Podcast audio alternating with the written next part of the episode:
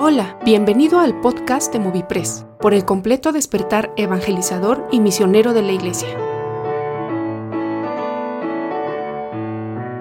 Nos da mucho gusto volver a reunirnos como Comité Movipress para continuar hablando acerca de las cualidades que debe de presentar el líder espiritual. Está reunido una vez más el comité con todos sus integrantes, Arturo Quiroz, que es el presidente. Hola, buen día. El hermano Eleazar Mendoza, que es el tesorero. Que el Señor los bendiga, hermanos. El hermano Héctor Vázquez, que es el director del Instituto Movipress. Saludos. El hermano Otniel Espinosa, que es un colaborador de, de Movipress también, parte del equipo. Muy buenos días, hermanos. Gusto en saludarles. El hermano Emanuel Castillo, que además de ser colaborador del equipo, es nuestro experto en cibernética. El Señor los bendiga, hermanos. Muy buenos días. Y un servidor, Eduardo de la Rosa. Gusto en saludarles una vez más y hemos hablado de varias de las cualidades que debe de tener el líder espiritual y nos quedan varias pendientes. Vamos a iniciar en esta ocasión dándole la oportunidad a nuestro hermano Eliazar Mendoza.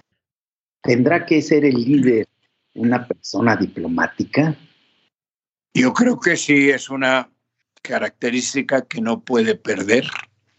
Y aquí el autor nos presenta el tacto junto con la diplomacia y trata entonces de diferenciarlos diciendo que el tacto tiene mucho que ver con tentar, que entonces por lo tanto es la capacidad de sentir mediante el tacto, de tocar, que en algunas ocasiones puede ser una palmadita, puede ser tomar de, del brazo a alguien y, y decirle, oye, tenemos que platicar de este asunto.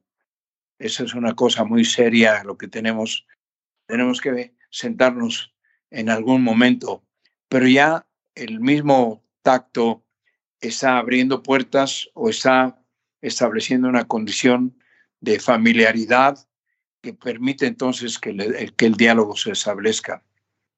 La diplomacia se relaciona más en una actividad semejante a esa, pero aquí hay un ingrediente adicional que es precisamente el que el que tiene diplomacia no solamente participa en, en situaciones de, de conflicto, sino también interviene en situaciones de formación, de educación, de un país a otro encontramos diferencias siempre en diferentes formas de tomar las cosas o de vivirlas. Y por lo tanto, el diplomático tiene que tratar de entender también otras maneras de pensar.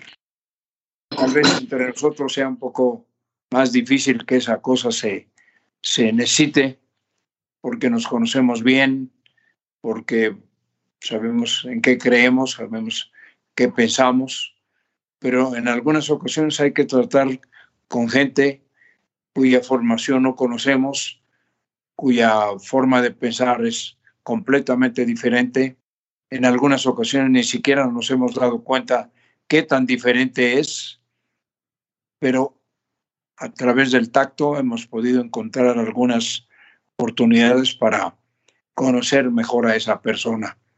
Pero el tacto y la diplomacia son indispensables en un líder, porque si con la diplomacia tenemos la capacidad de manejar situaciones delicadas, especialmente cuando involucran las actitudes de personas cuyas culturas son diferentes a la nuestra, habría que decir también que el tacto es una cuestión de carácter personal con la cual nos acercamos a la persona y buscamos abrir una puerta para poder dialogar y para poder llegar a un acuerdo respecto de cierta, cierta situación en la cual no hay eh, consenso y por lo tanto entonces es necesario desarrollarse, ir a fondo para lograr precisamente que los acuerdos puedan lograrse y que no solamente sean los acuerdos, sino también la misma actuación para llevar a cabo una actividad.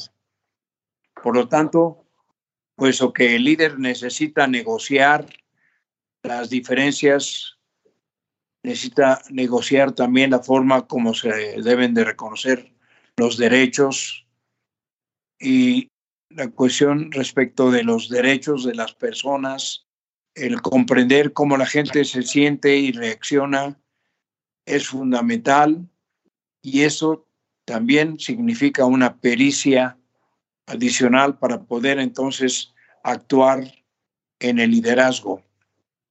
Si nosotros tomamos, por ejemplo, el caso de, de Josué, que usó de una gran discreción, que usó de un acercamiento también muy habilidoso y llegó entonces a tener que realizar la tarea de dividir la tierra prometida entre las tribus de Israel.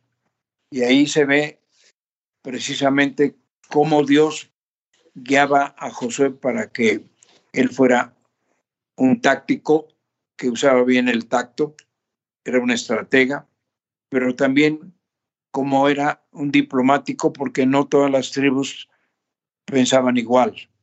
Y finalmente pudo realizar esa gran tarea, llegar a acuerdos, donde también utilizó algunas otras virtudes, como por ejemplo un sentido de justicia, un sentido de equidad, hacer propuestas que realmente compaginen las diferentes formas de pensar y los diferentes intereses y en algunas ocasiones intereses que son abominables, ¿no? que no son realmente aceptables.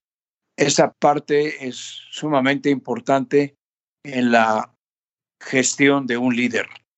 Un líder que no tiene diplomacia, un líder que no tiene tacto, difícilmente puede generar acuerdos unánimes. Podría decir a ese respecto. Eh, muchas gracias, hermano Eleazar. Eh, podemos eh, digamos, si lo pudiéramos resumir todo lo que usted dijo, el, líder es entonces una persona que, un negociador que busca la equidad, pero no pierde el sentido. Eh, todos hemos estado en algunas reuniones de negocios medio ríspidas, que todos se calientan los ánimos, etcétera, y entonces el líder espiritual debe de ser esa persona negociadora, conciliadora, que sin ofender o ofendiendo lo menos posible y llegar, que todos lleguen a un acuerdo. Sí, Emanuel. Muy, muy breve, hermano. Yo creo que la palabra pacificador o esa virtud, esa eh, bienaventuranza que menciona nuestro Señor Jesucristo en el Sermón del Monte, es allí ¿no? en, eh, donde se, se, puede ver, en, en, la diplomacia, en el tacto, porque nos lleva a conciliar a dos partes que de manera natural, usted lo mencionaba hace un momento, es una situación muy tensa, eh, ríspida, son contrarios los unos a los otros, y allí el, líder, en lugar de tomar partido, tiene que conciliar las cosas y ahí es donde el tacto y la diplomacia se hace patente, ¿no? También se requiere muchísimo dominio propio, pero creo que es la, la manera práctica en, en detalles donde eso se empieza a vivir.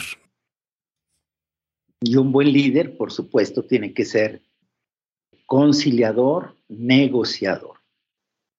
Pues todo lo que hemos hablado de tacto y diplomacia deja una fuerte inquietud en el corazón de todos los que hemos escuchado, pero no es lo único que vamos a, de lo que vamos a hablar.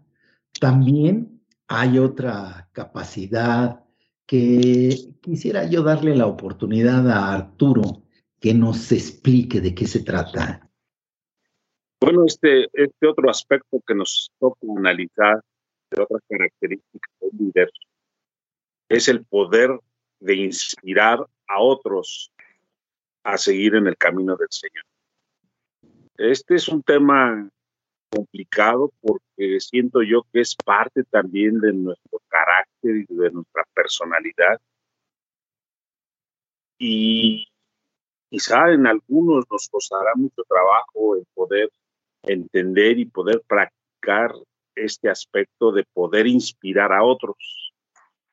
Y creo que ese es algo que desde que el Señor Jesucristo nos dio la gran comisión, de ir y hacer discípulos, precisamente ahí viene eh, esta tarea de que en nuestra forma de ser, en nuestro carácter, también debe de ser inspirador para motivar a otros a aprender y a recorrer el camino del Señor.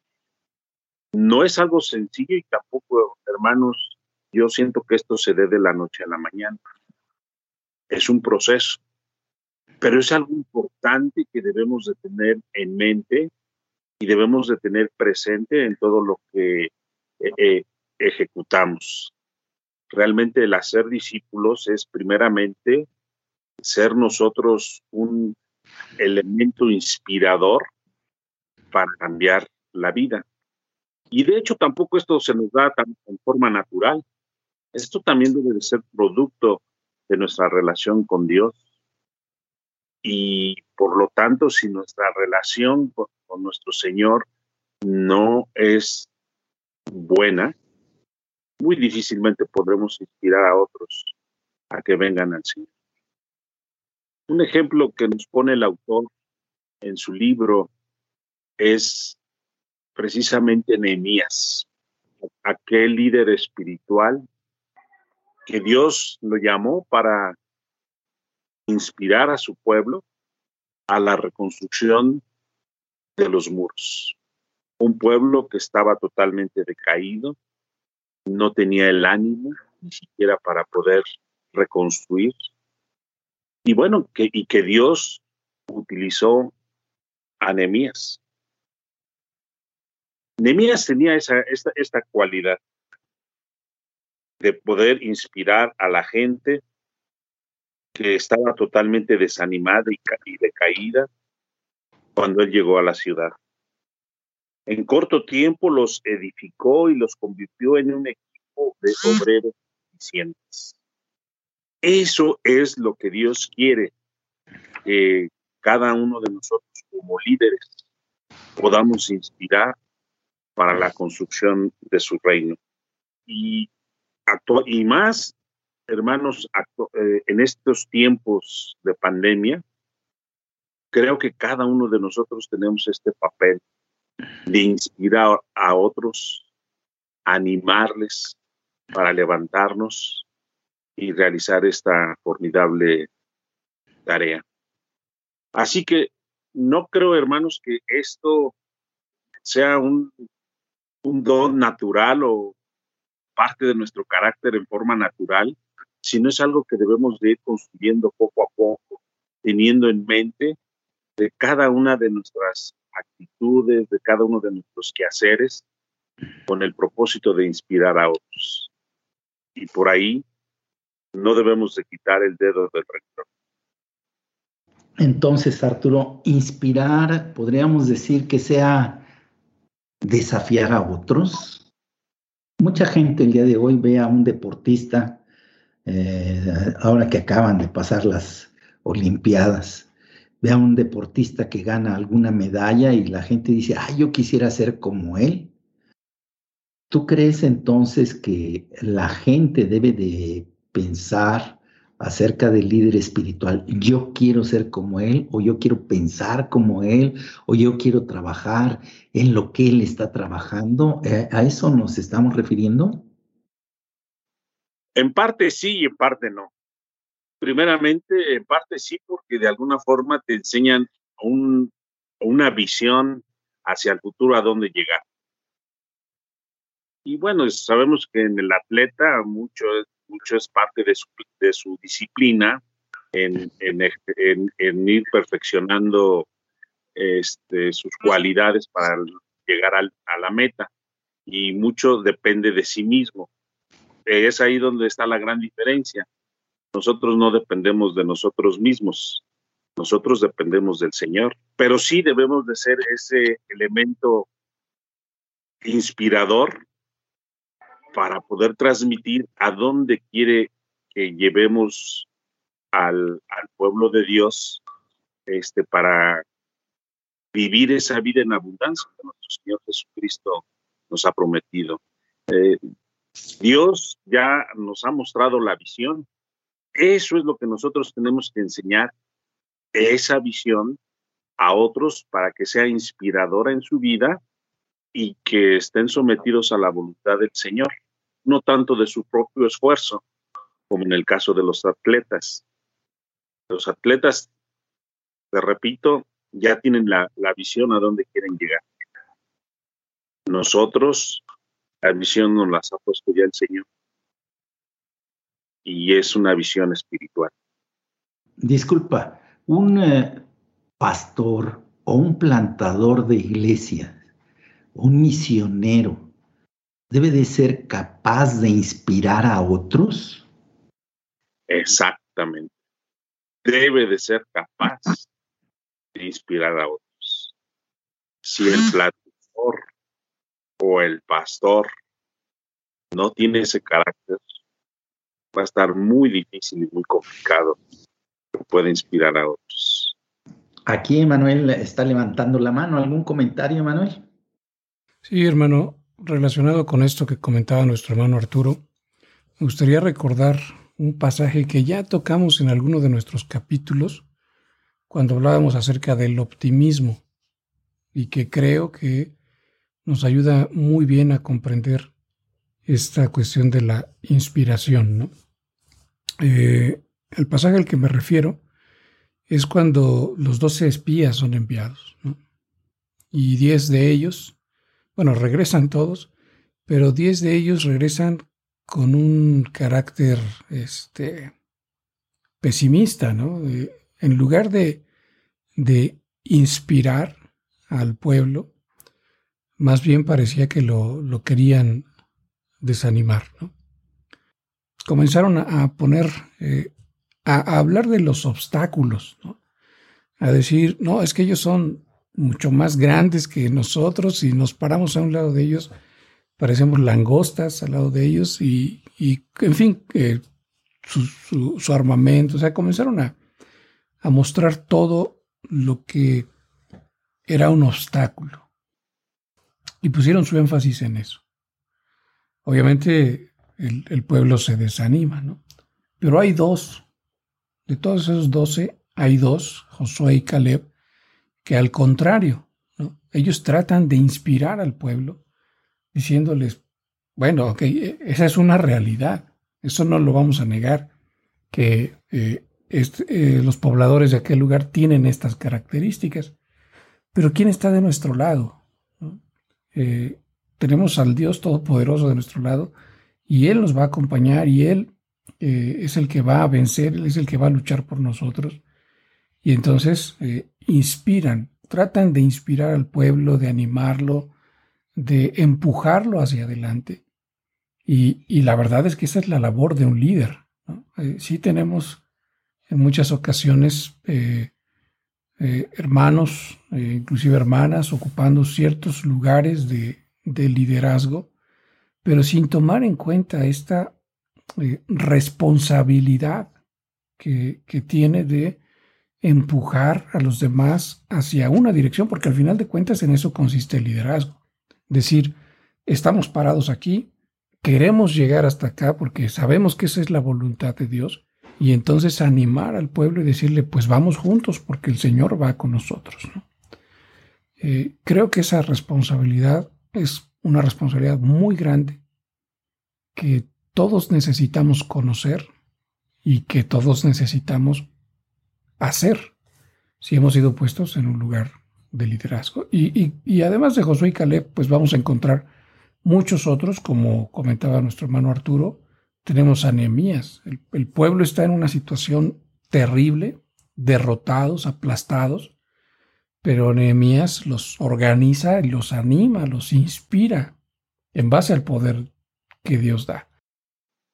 Disculpa, Emanuel, si es que te estoy interrumpiendo. Este, me estoy acordando del pasaje de, de Josué, cuando se está despidiendo, hace todo un discurso, convoca al pueblo y después de hacer toda una reseña de lo que Dios ha hecho por ellos, dice, yo y mi casa serviremos a Jehová. Ustedes hagan lo que quieran, pero yo y mi casa serviremos a Jehová. En otras palabras, no les está diciendo que hagan lo que quieran, pero la reacción del pueblo al escuchar las palabras de Josué y al encontrar, ver la decisión y la firmeza de, su, de lo que está diciendo y la decisión de Josué, entonces todo el pueblo dijo, nosotros también este, vamos a hacer como, vamos a hacer lo mismo que tú, Josué. A mí se me hace eso muy inspirador, o sea, una, un momento de, digamos, un, un discurso y la gente sale motivada de allí y, e inspirada para hacer lo que tienen que hacer. La verdad es que ese es, ese es un extremo al que muchas veces nos es necesario llegar, ¿no? Eh, él había inspirado a, cuando revisamos su vida, a través de palabras y a través del propio ejemplo, al pueblo. Esa había sido su, su intención siempre, ¿no? Y el Señor lo usó para eso. Pero también hay ocasiones en las que, pues el líder, si está marcando una pauta, si está tratando de inspirar, y llega el momento en el que pues, la gente no, más no jala, ¿no? O sea, no, no quiere ir, bueno, el líder tiene que mostrar determinación y convicción y decir, bueno, ustedes no quieren ir, ok, ¿no? Pero yo sí voy. Eso es lo que hizo Josué en ese momento de su vida. Y a veces a nosotros también nos es necesario ser determinantes en ese tipo de cosas, ¿no? Decir, bueno, ok, ustedes no quieren caminar hacia acá, está bien, ¿no? Al final no, el, liderazgo no se trata de forzar a las personas, pero está bien, si no, si no quieren ir, de todas maneras yo voy porque estoy convencido de que esto es lo que Dios quiere. Y aún ese tipo de decisiones a la larga Quizá no, es, no en ese momento, pero a la larga puede inspirar a otros, ¿no? Al ver nuestra perseverancia, al ver el fruto del trabajo, puede inspirar a otros o como usted lo comenta, quizá la sola convicción. La sola convicción, en ese caso, eh, pues llevó al pueblo a decir, pues nosotros también estamos comprometidos con el Señor, así como tú. No cabe duda que, que ser un hombre que inspire a los demás es una carga muy fuerte que el líder espiritual lleva sobre sus hombros e inspirarlos en el trabajo y en la obra del Señor, no en sus propios ideales. Hay muchas cosas que podemos ahondar en este tema, pero y hay muchas otras virtudes que tenemos que, que ver o analizar o comentar. Eh, le voy a pedir a Héctor si es que él tiene algo más que agregar o alguna otra eh, virtud que, que quiera comentar para tocarla en esta ocasión. Podemos concederle la palabra al, hermano Eliazar que nos está solicitando. yo solamente quería hacer un comentario de cómo Nemías actuó para animar al, pueblo. Y él primeramente se inspiró poniéndose en manos del Señor. Él confesó los pecados de su pueblo y los propios. Y el, y el esquema de, de nos enseña un liderazgo que entiende muy bien este aspecto de la inspiración divina. Porque como un buen líder con inspiración divina, él buscó a alguien para ser parte de su equipo y llamó a Esdras. el sacerdote. Y el sacerdote predicaba y leía la, la palabra de Dios con su autoridad. Y entonces ellos fueron los que convencieron para que el pueblo reanudara la tarea y reconstruyeran a, Israel, a Jerusalén más bien en este caso.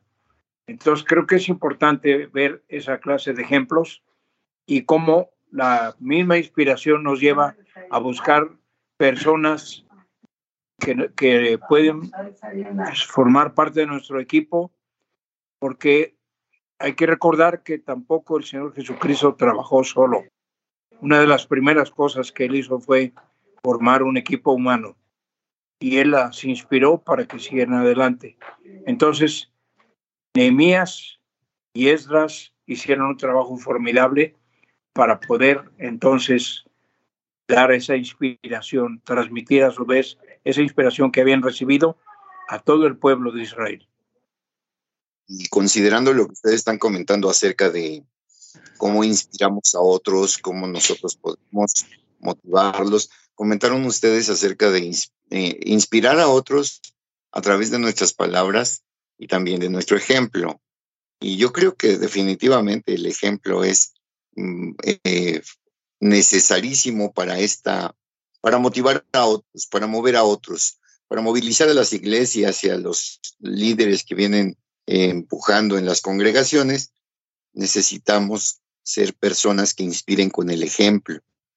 Vamos a ser ejemplo para otros y nos van a querer seguir. Y fíjense que ahora nos, pues podríamos ver otra característica, una característica más, que es la capacidad de ejecutar, porque yo creo que es bien importante tener una visión clara, ser visionario hacia dónde vamos, y como líderes planteamos ah, en los consistorios, en las directivas eh, o, los pastores, inspiramos a otros y les planteamos la visión que Dios está poniendo en nuestro corazón para eh, seguir la ruta. Pero el problema es a veces llevar de la visión a la ejecución.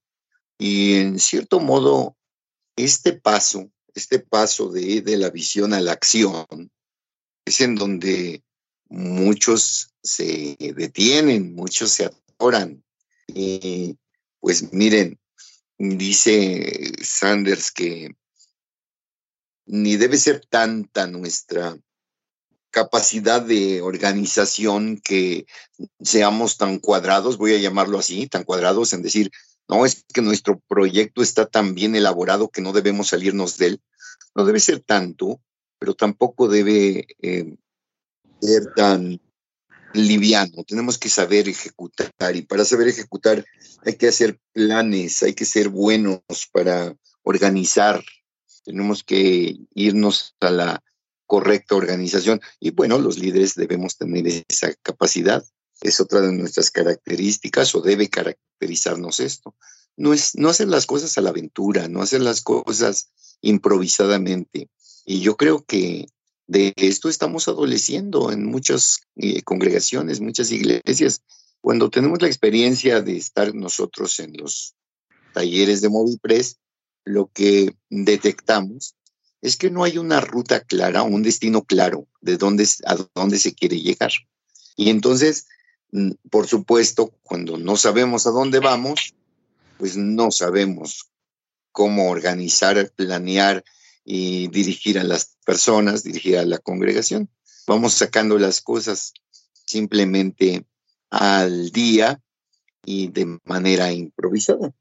Eh, pues quizá un ejemplo de, organización y que dio el nombre a, su denominación fue eh, Wesley con eh, el metodismo, una necesidad de ser organizados, una necesidad de ser bien buenos para planear, buenos para organizar.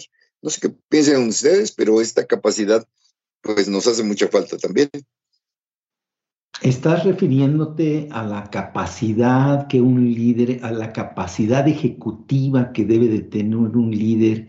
Esto es la capacidad de saber a dónde van, pero no solamente motivarlos a que vayan, como es lo que vimos hace un rato, sino la capacidad de organizar a las personas, dirigir a las personas, encauzarlas en los planes y proyectos para que cada quien trabaje y haga lo que tenga que hacer para llegar a ese plan. ¿A eso te estás refiriendo? Sí, de hecho, ustedes saben que uno de los eh, lemas que hemos utilizado mucho es 1 Corintios 14, 40, donde dice hágase todo decentemente y con orden. Lo usamos muchas veces en nuestras iglesias. Creemos que las cosas deben hacerse, pero deben hacerse organizadamente, ordenadamente. De hecho, creo que es una de las características, pues, que elogiables de nuestra denominación, de nuestra iglesia, que somos personas que tenemos un orden, este, desde nuestros libros de gobierno, orden para el gobierno con las personas, orden en las actividades, orden en las doctrinas, creo que es parte de... Hermano Emanuel, ¿querías comentar algo? Creo que aquí tenemos un gran vacío, ¿no? Y sobre todo creo que porque nos falta comprender un poco más la necesidad. Voy a tratar de ilustrar brevemente este vacío. En muchas ocasiones nos reunimos como, como comités, por ejemplo, como comisiones de, eh, nombradas por el consistorio, eh, como organizaciones, como, como equipos de trabajo. Y nos esmeramos mucho por hacer buenos planes.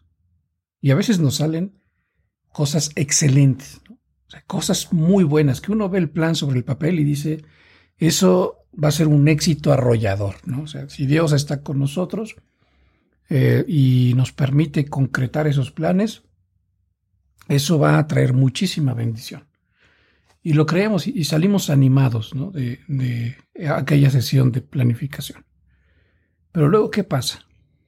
Luego sucede que llegamos, nos volvemos a involucrar en nuestra dinámica de trabajo diaria y que es, pues para un pastor es eh, bastante pesada, bastante absorbente. ¿Por qué? Porque hay que dirigir reuniones de consistorio, hay que dar consejería a hermanos que lo solicitan, hay que organizar algunos otros aspectos del trabajo que, que son muy absorbentes. ¿Y qué pasó con aquel plan maravilloso? Ya no, ya no se ejecuta, ya no se lleva a cabo ya no se dan los pasos necesarios para que se vaya haciendo una realidad. ¿no? Eh, no estoy hablando a un nivel organizacional, sino a un nivel personal. Yo, yo me he visto muchísimas veces en ese mismo aprieto y desafortunadamente es algo de lo que uno no se da cuenta. ¿Por qué? Porque sentimos que estamos haciendo algo.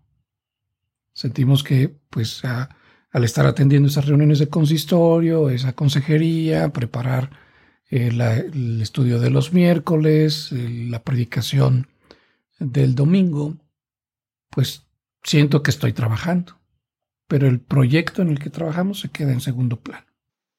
Y allí es donde nos hace falta precisamente lo que se está hablando ahora, la capacidad ejecutiva.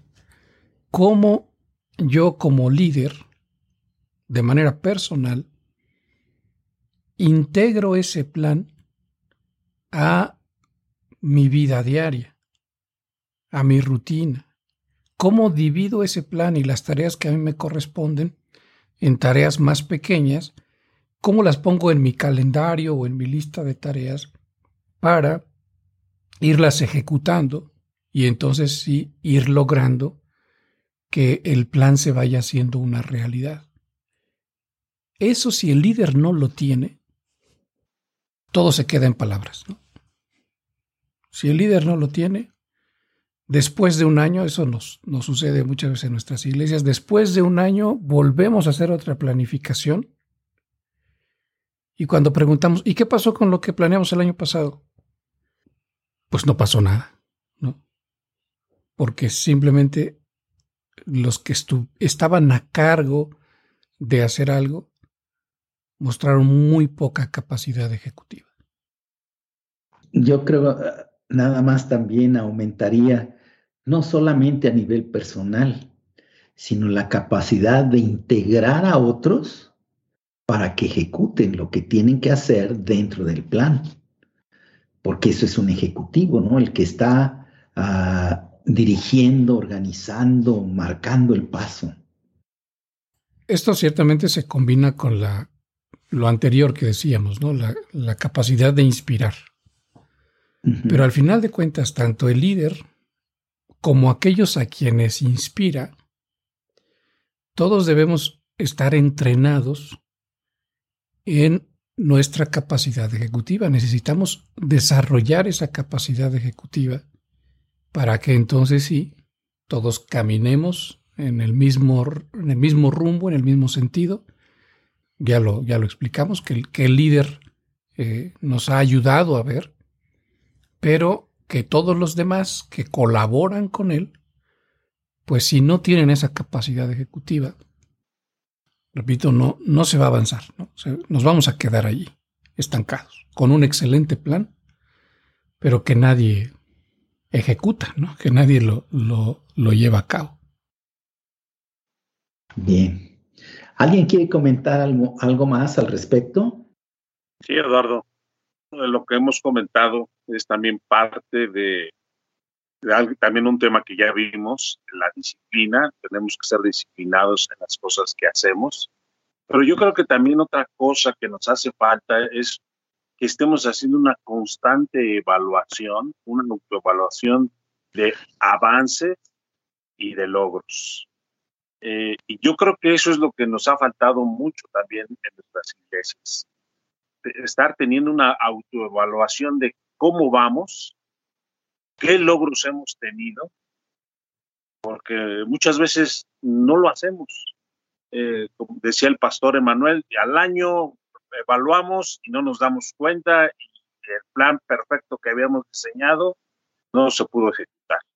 Y es que precisamente si no estamos haciendo una evaluación constante de qué estamos haciendo, cómo vamos, este, muy difícilmente podemos corregir errores o cambiar rutas o cambiar inclusive hasta, hasta de personas responsables de que alguien iba a ejecutar algo y no lo logró, bueno, pues, a lo mejor tampoco es tu don o no tienes esa capacidad, pues tendríamos que tomar también decisiones de cambios. Nada más que eh, desafortunadamente, pues muchas veces no hacemos estos cambios, pues porque nos da cierto temor de dañar a alguno de nuestros hermanos y pues ahí lo dejamos, lo dejamos, le dejamos las cosas eh, dependientes. Yo alguna vez eh, explicaba de que, por ejemplo, en una empresa, si hay una visión, hay un objetivo, todos tienen que ir con ese objetivo. Si alguien no, no lo logra, pues muchas gracias por tu apoyo y se hace un cambio, se despide a la persona porque no logró el objetivo. Desafortunadamente, pues en, las cosas de la iglesia ah, nos cuesta mucho trabajo hacer eso y por lo tanto, pues eso viene a disminuir muchísimo nuestra capacidad de es un pues problema que continuamente estamos enfrentando. Vamos a darle la oportunidad a Emanuel que nos hable de algunas otras características que tiene o debe de presentar el líder espiritual. Gracias. Bueno, yo quisiera mencionar dos cualidades más. La primera es el deber y el arte al mismo tiempo de escuchar a otras personas. Y la segunda, el arte de escribir cartas. Estas son dos cualidades muy importantes también dentro del liderazgo y que a veces no les hemos dado la atención necesaria. La verdad es que en el caso de nosotros los pastores, eh, en el seminario muchas veces se, se dice que nos enseñan más a hablar que a escuchar no salimos al, campo con ese deseo de escuchar a las personas, sino más bien con el deseo de que nos escuchen. ¿no? Tenemos mucho que decir y queremos que nos escuchen. ¿no? Pero el líder, el buen líder, necesita escuchar. La gente que está bajo nuestro cuidado, bajo nuestro liderazgo, también debe ser escuchada. Porque aunque nosotros digamos, eh, creemos que esta es la voluntad de Dios y tenemos que ir por aquí, por aquí o por allá, o debemos hacerlo de esta u otra manera, y, y por más que tratemos de inspirar, no vamos a poder inspirar, no vamos a poder animar a otros si primero no los escuchamos. No vamos a saber qué elementos tomar para animarlos porque no vamos a saber cuáles son sus luchas.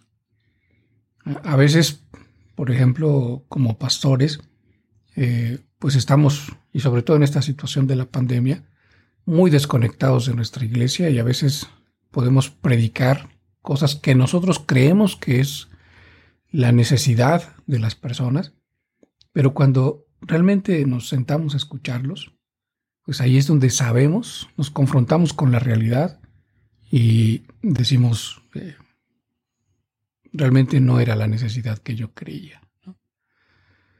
Estás tocando un tema que, pues a todos los pastores, o por lo menos a mí, me, me pega mucho eso de escuchar. Cuando alguien empieza a hablar conmigo me empieza a contar algo, yo soy muy tentado a, decir, a, a externar mi opinión al respecto. No me la están pidiendo, por supuesto. Entonces, yo muchas veces tengo que morderme la lengua para no hablar, porque cuando alguien empieza a hablar, casi, casi siento que me están diciendo, a ver, ¿tú qué opinas o qué, qué puedo hacer o qué debo de hacer? Y no necesariamente es eso. Entonces sí, tenemos que que creo yo, o por lo menos yo en lo personal, sí, amarrar mucho la, la lengua, ¿no? Para escuchar lo que la gente tiene que decir. Sí, Otto, adelante. De lo que acaban de, comentar, sí es muy importante eh, que como líderes, pues somos tentados muchas veces a, externar nuestra opinión con respecto a lo que, a lo que nos están compartiendo en muchas ocasiones eh, también eh, el líder es tentado a tratar de resolver el problema, ¿no? Porque inmediatamente detectamos que hay una problemática y creemos que somos llamados a, solucionar el problema. Cuando en realidad muchas de las personas lo único que quieren es ser escuchadas. Entonces, eh, los líderes tenemos que mostrar esa sensibilidad y debemos de escuchar eh, con, mayor, con mayor frecuencia y durante mucho tiempo. Ser breves y hablar pocas veces. En realidad muchas eh, de las ocasiones la gente nada más quiere desahogarse, eh, quiere que otra persona lo, escuche. Y, hay muchos ejemplos de esto en la, en, la vida de algunos, de algunos misioneros, ¿no? porque ante tanta frustración, ante, tantos, ante tantas problemáticas a las que ellos se enfrentan, en realidad eh, cuando comparten sus experiencias son, mucho, son muy dados a que escuchen críticas o, juicios acerca de su trabajo, cuando en realidad lo único que ellos quieren es, ser escuchados. Entonces, eh, actualmente los líderes eh, está, estamos demasiado ocupados como para escuchar y queremos eh, que la situación pues termine rápido y tratamos de encontrar alguna solución cuando en realidad no es, no es a lo que hemos sido llamados, ¿no? Entonces es una, es una cualidad que los líderes debemos de desarrollar, esta terapia de escuchar, porque con el simple hecho de, de darle la oportunidad a la persona que hable, estamos realmente contribuyendo a que esa persona se sienta mucho mejor. Nada más si me permiten, también quiero comentarles que una frase en el texto que habla acerca de que el genuino escuchar es tratar de comprender a otra persona sin prejuicio. Y esa parte es también muy esencial, el saber escuchar sin prejuicio, porque a veces ya venimos predispuestos para escuchar nuestro caso de, de la pastoral, eh, si viene alguien a nosotros para pedir el consejo, para ser escuchado, ya llevamos cierto prejuicio y decimos, ah, ya sé de qué me va a hablar y ya sé qué le voy a contestar. Entonces prácticamente ya llevamos todo el programa este, arreglado y pues no, creo que debemos también cuidar esa parte de no ir con prejuicio a escuchar a las personas. Precisamente ayer estaba estudiando algunas otras cosas y me topé con la siguiente frase que decía, una persona puede, eh, una persona que está dormida puede oír, pero no escuchar. Y sí es cierto, ¿no? O sea, la, la escucha implica lo que está comentando nuestro hermano Héctor, ¿no? La escucha implica el procurar comprender realmente, pero sí es muy importante esa parte de dejar de lado los prejuicios, dejar de lado todo aquello que me predisponga ya a etiquetar a la persona de tal o cierta forma o la situación de tal o cierta forma, ¿no? Sí necesitamos aprender a escuchar. Yo quisiera hacer un comentario. Sí, hermano Eliazar, adelante. Nosotros, en el afán de, de predicar el Evangelio, de engancharnos en una plática con alguna persona que nos acaban de presentar, estamos eh, ansiosos de poderle ya empezar a platicar y, y hablar de nuestra persona y de nuestra experiencia con el Evangelio y demás. Cuando tal vez dentro de lo que estamos aprendiendo aquí, lo mejor sería escuchar a esa persona y hacerle preguntas para demostrar interés en, en ella y darle así importancia a la persona. Si la persona se siente eh, escuchada y se siente también eh, con un cierto grado de importancia que le estamos haciendo sentir va a abrirse un poquito más y cada vez más. Y eso implica una estrategia extraordinariamente buena porque cuando nosotros hablemos de nuestra experiencia en el Evangelio, tendremos un oyente atento, un oyente, un oyente que va a corresponder y que por la forma como, como empezamos nosotros, prácticamente tenemos ya un primer paso dado para tener una amistad con Él. Y eso es muy bueno precisamente para poder hablar una segunda vez y una tercera vez, porque empezamos bien. Hacerlo al revés destruye mucho la posibilidad de continuar, porque parecemos egoístas, queremos que se hable de nosotros o que nos escuchan a nosotros para decirle exactamente quién soy yo y qué cosa he vivido y qué cosa he aprendido y quiero que él piense y aprenda lo mismo. Y eso, eso es una falla absoluta. Y aquí mismo en el escrito que hizo el autor, está mencionando ese punto de vista, aunque lo, lo toma en una manera muy, muy leve. Pero creo que el comentario que, que me permitieron hacer le da un poco más de énfasis a esta capacidad de escuchar, que dice aquí el autor, la terapia de escuchar, como si fuera un tratamiento, y en realidad lo va a hacer si concluimos el trabajo con esa persona, porque podemos tener la cancha adecuada para ejercer esa terapia que en alguna manera podemos decir es la puerta de entrada precisamente para hacer una rehabilitación, usando aquí términos de lo que haría un un terapista o un cirujano.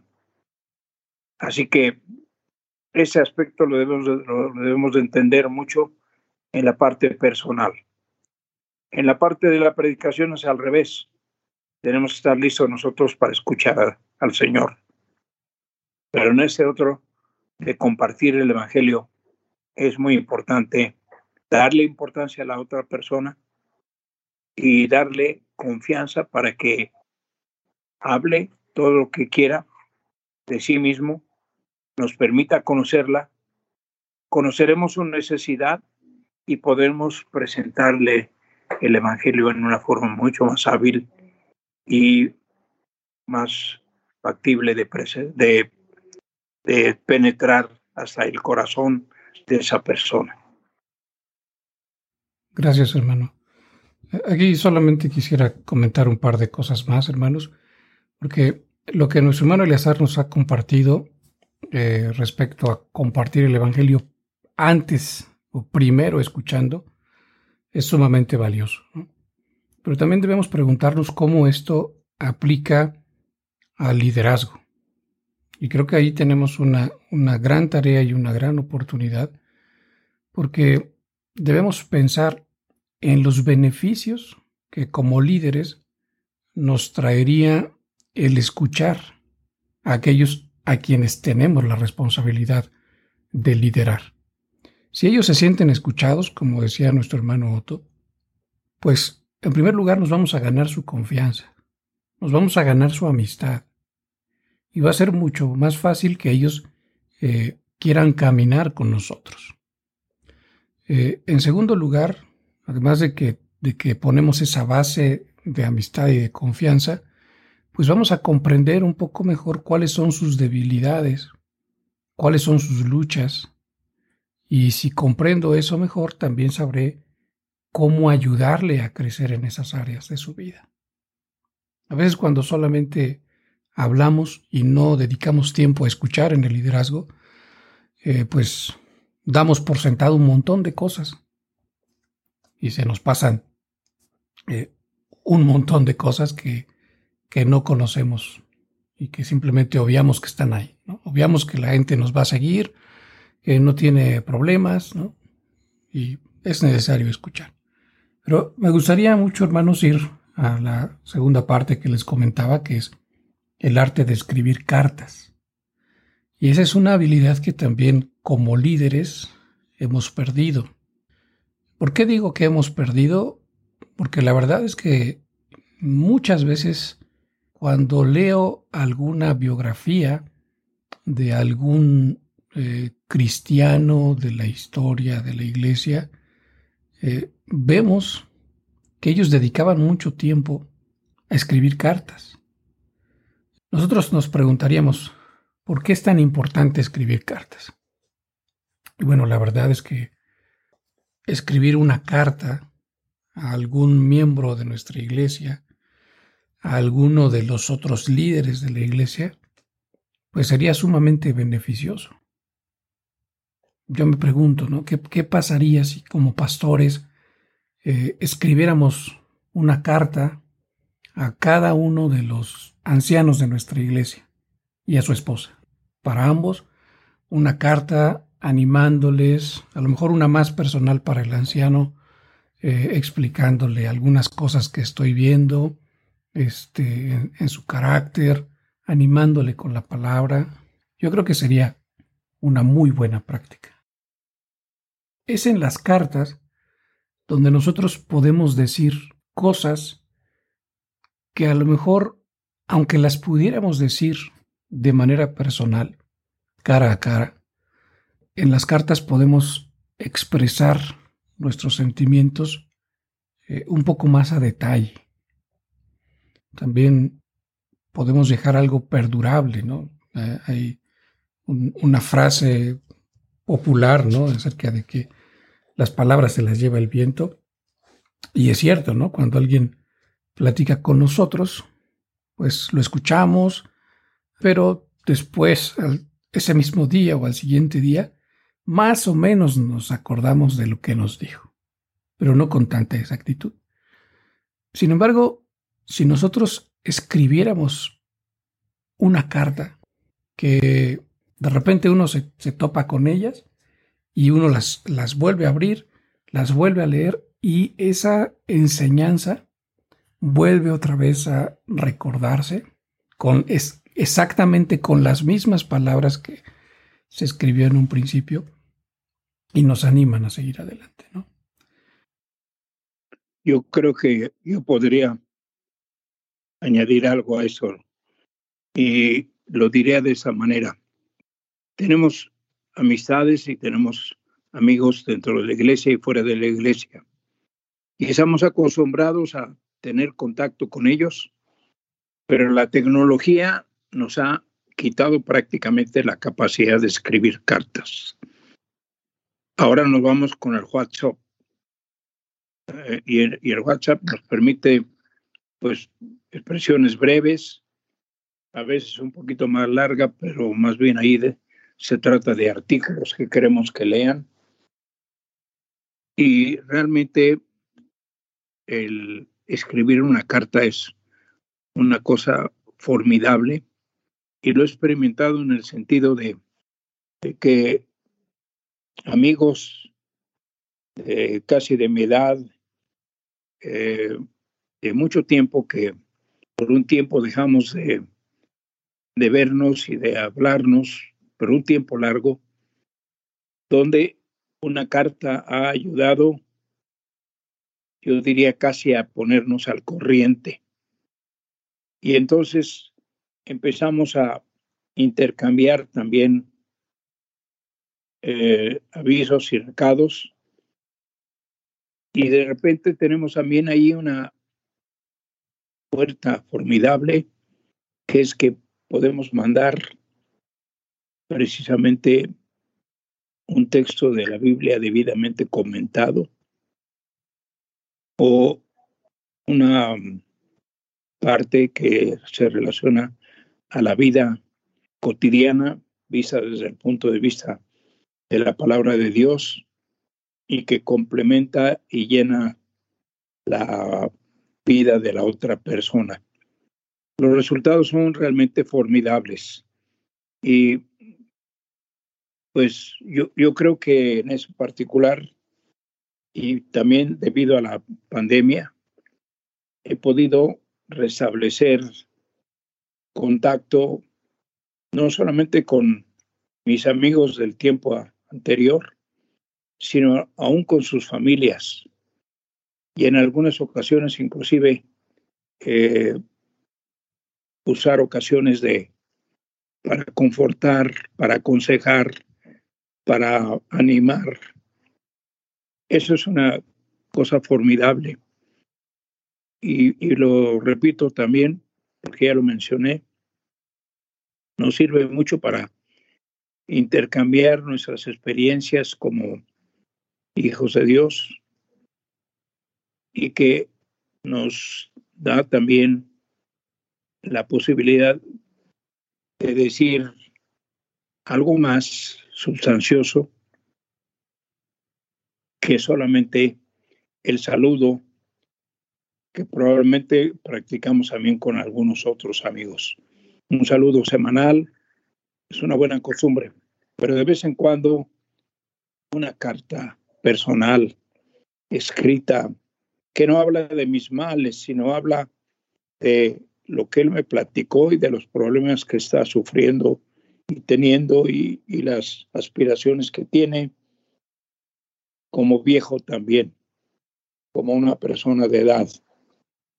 Y es muy reconfortante ver cómo el haber tenido una expresión escrita más amplia nos ha ayudado no solamente en reanudar la amistad que tuvimos, sino sobre todo en poder compartir nuestra vivencia con el Señor Jesucristo y la necesidad de confiar en Él y orar y esperar de Dios el Padre y de Dios el Hijo y, y de Dios el Espíritu Santo las respuestas a los problemas que ya no los dejamos como problemas propios, sino, sino como problemas que le hemos dejado a nuestro Dios en sus manos, porque nos hemos puesto